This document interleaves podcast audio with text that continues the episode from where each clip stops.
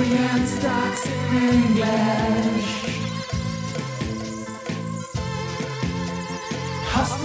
Stocks in English. Yeah, welcome to Austrian Stocks in English, presented by Palfinger, the English spoken weekly summary for the Austrian stock market. Positioned every Sunday in the mostly German language podcast, Audio CD Indie Podcasts, Wiener Börse, Sport, Musik und mehr. My name is Christian, I'm the host of this podcast, and I will be later on joined by the absolutely smart Alison. After a good September start, week 36 brought lower levels for Austrian indices. Main topic remains the forthcoming listing of Eurotelesites. We know why, but not when. News came from Vienna Airport, Andritz, Kapsch Zumtobel, Valneva, and OMV. Speaking by the absolutely smart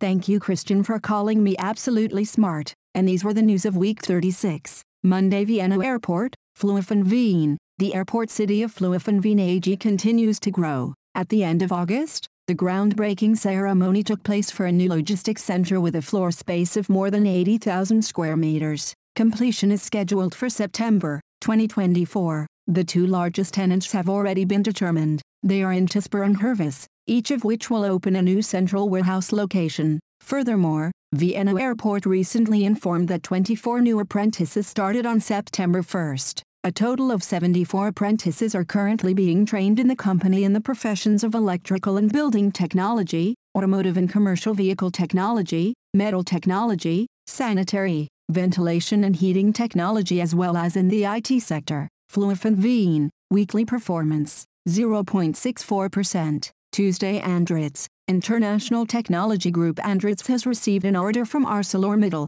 France, to supply a reversible 6-high cold rolling mill for processing high-grade non-oriented silicon steel strip, NGO, for use in electric motors. The mill is able to produce light gauge strip, which is in high demand to produce more compact, lightweight, and energy-efficient traction motors for e-mobility. It will be an essential part of ArcelorMittal's new production complex for electrical steels at its site in Mardyck, northern France. The Andritz scope comprises the design and supply of the complete mechanical and electrical equipment, as well as supervision of installation and startup. The core equipment will be pre-assembled and tested at the Andritz workshop in Hemer, Germany. Andritz, weekly performance, 0.24%. Wednesday Zumtobel, as previously announced on August 22, 2023, Lightning Group Zumtobel recorded a decline of 9% in revenues to 285.6 million euros for the first quarter of the current 2023-24 financial year.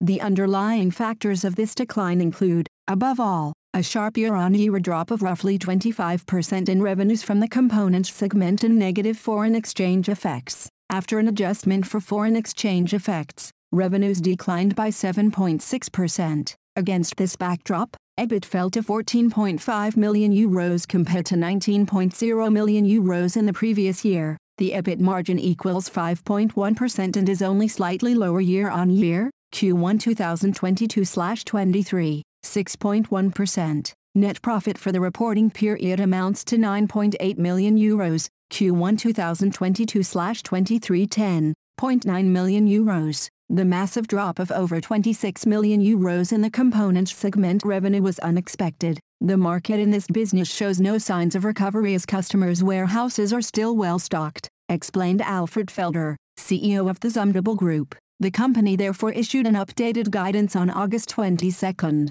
Zumtobel, weekly performance, minus 3.74%. Kapsch TrafficCom, Kapsch TrafficCom AG expects from today's perspective a cash inflow in the amount of 99.5 million euros from the settlement in Germany, as already published by ad hoc announcement on July 5, 2023. Autoticket GmbH, a joint venture of CTS Eventim AG Company KGaA and Kapsch TrafficCom AG, which is held in equal shares reached a settlement with the Federal Republic of Germany on that date when the arbitration proceedings conducted out of the termination of the operations contract for the collection of the infrastructure charge, passenger car toll.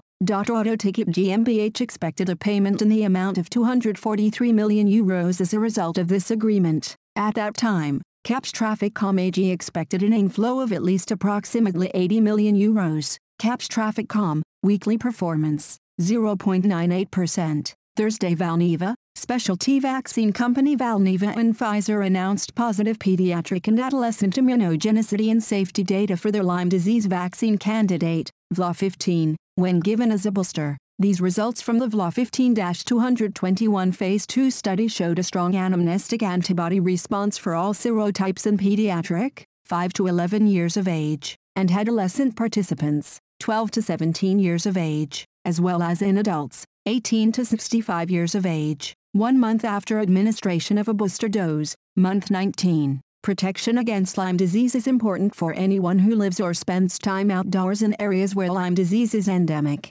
This data from the VLA 15 221 study is vital to improve our understanding of how vaccination may help to protect both adults and children from this potentially devastating disease, said Annaliesa Anderson, Senior Vice President and Head Vaccine Research and Development Pfizer. We are encouraged by the positive Phase 2 results for VLA 15, and, in partnership with Valneva, look forward to continuing to study the vaccine candidate in ongoing Phase 3 clinical trials. Valneva, weekly performance, minus 1.30%. Friday Kapsch TrafficCom, the Spanish city of Castello is in the process of implementing a low emission zone, less to improve air quality and reduce noise levels and congestion in the city center. In Castello, this concept is becoming a reality, as the city is working with Kapsch TrafficCom to implement a LES in its central area. The initial contract amount is 1,470,000 euros. The Castello system is based on a number plate recognition system,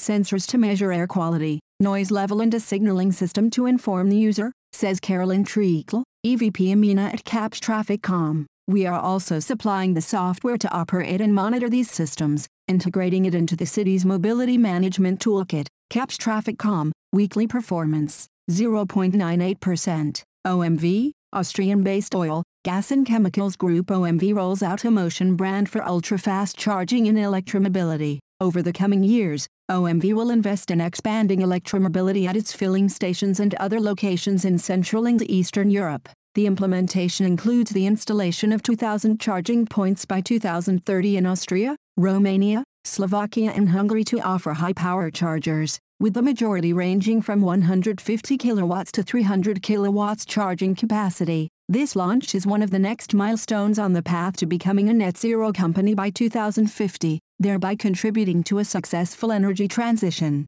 OMV, weekly performance, 2.51%. And now bye bye from Alison. And Christian, we wish you a great week. Hear you next Sunday.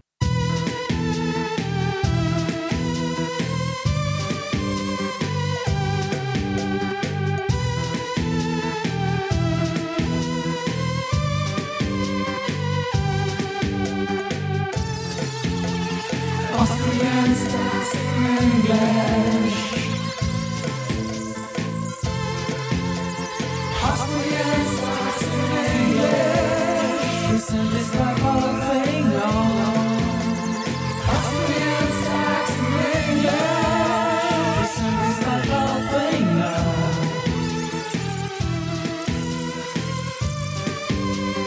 Something's about whole thing on.